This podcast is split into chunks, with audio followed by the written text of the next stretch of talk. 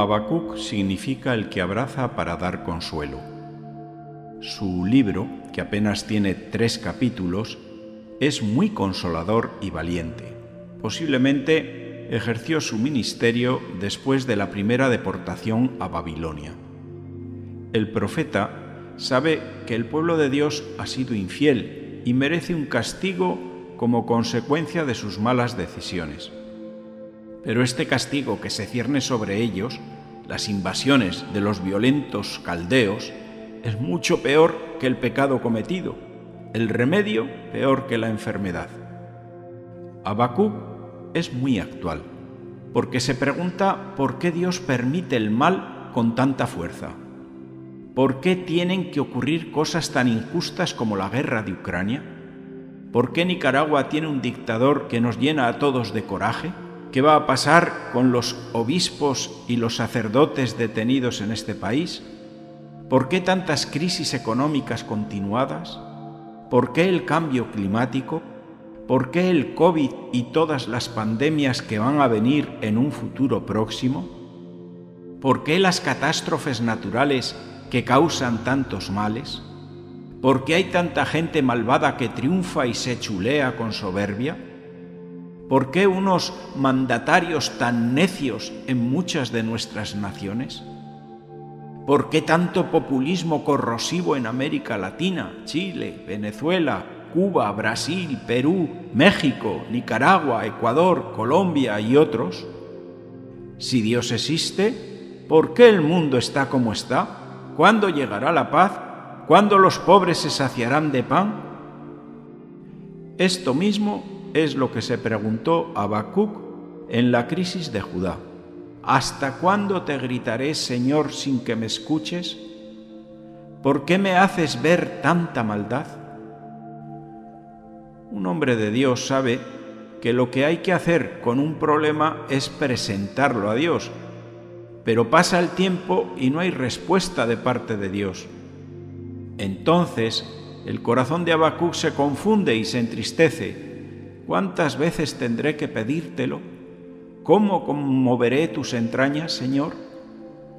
¿A cuántas personas este proceder de Dios los ha sacado fuera de la iglesia y han dejado de creer? No se merecen los sufrimientos que padecen. El malo parece tener más éxito que el bueno. Pero de pronto Dios responde a Habacuc He escuchado tus oraciones, no estoy callado, pero no sabes reconocer mi respuesta. Yo soy quien mantiene el control siempre, no se me ha ido de las manos. Dios se mueve de manera misteriosa para llevar a cabo sus maravillas. Nosotros no podemos entender su proceder Parece que siempre Dios elige las personas equivocadas con estrategias poco razonables para llevar a cabo sus planes. Y Habacuc se siente intrigado por el silencio de Dios. ¿Qué hacemos cuando nos encontramos con un energúmeno como el dictador Daniel Ortega en Nicaragua, o Maduro en Venezuela, o Putin en Rusia? Según Habacuc, estos sujetos actúan siempre del mismo modo. Buscarán el enriquecimiento ilícito, harán violencia contra su prójimo y creerán que el poder y las riquezas les van a dar felicidad. Y precisamente ahí radica su maldición, pues la vida y la felicidad está solo en Dios, y ellos están dando patadas contra el aguijón que los destruirá en el tiempo oportuno. Todo esto hay que leerlo cuando conozcamos el final de esta historia. No juzguemos un libro por el primer capítulo. Esta situación no es el final. La victoria siempre es de nuestro Dios. La Iglesia pasará por encima de estos personajillos y con ellos Dios hará justicia. En el momento oportuno Dios juzgará a estos nuevos caldeos que saquean a su pueblo. Precisamente aquello en lo que ellos confían se convertirá en su ruina, su idolatría los derrotará y vendrán sobre ellos la calamidad. Mientras tanto, nosotros podemos hacer, en primer lugar, no dejar que el pánico se apodere de nosotros. El poder del mal es limitado, el poder de Dios es infinito. En segundo lugar, no intentar solucionar el problema con un impulso visceral, con las mismas armas del mal. En tercer lugar, poner todo esto en oración, ayuno y penitencia en manos de Dios. No tenemos que decir a Dios ni cuándo ni cómo tiene que actuar. Él ya conoce el final de todo esto, está por encima de toda la historia, es el creador y tiene un proyecto trazado desde antiguo. Dios no quiere el mal, ni aprueba la acción de los malvados, pero permite el mal solo porque de él va a sacar un bien mayor. Todos estos males de los que hablamos proceden de la malicia, de la ambición, de la codicia, de la soberbia y del pecado de los hombres. Habacuc dictamina sobre ellos con estas palabras: Sucumbirán aquellos que no tienen el alma recta, mas el justo por su fidelidad vivirá. Dios no abandona. Pero Dios desea que el malo se convierta. Pero si no se convierte, no prosperará, sino que su destino será la muerte. Mientras tanto, las víctimas de los malvados pueden contemplar el misterio de la cruz. Dios desde el principio se ha implicado para dar una respuesta y una victoria al mal en el mundo con la encarnación de su Hijo Jesucristo, que con su muerte injusta y su resurrección ha introducido en el mundo el elemento decisivo, el amor, el único capaz de vencer al maligno y a todo mal. Por ejemplo, hoy Europa es incapaz de reconocer la verdad y de llamar al mal por su nombre. Ahora algunas cosas malas, como el aborto, han pasado a ser un bien y un derecho, y a los que buscan el verdadero bien se les llama retrógrados.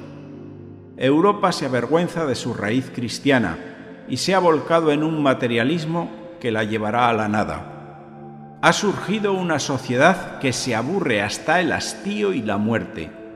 Como decía Juan Pablo II, necesita recuperar la esperanza. El otro día, hablando con un sacerdote sobre la actual situación del mundo, decía, yo no soy conspiranoico, pero comienzo a preguntarme, ¿todo esto que está pasando será señal de algo? Podría perfectamente ser el signo del fin de los tiempos, aunque solo sea el final de una era. San Pablo decía que el fin vendrá precedido por la apostasía, y ante este misterio de iniquidad, San Pablo invita a los fieles a mantenerse firmes y a conservar la fe recibida. Debemos oponer ante los ataques del maligno el amor de Dios y la tenacidad de Cristo.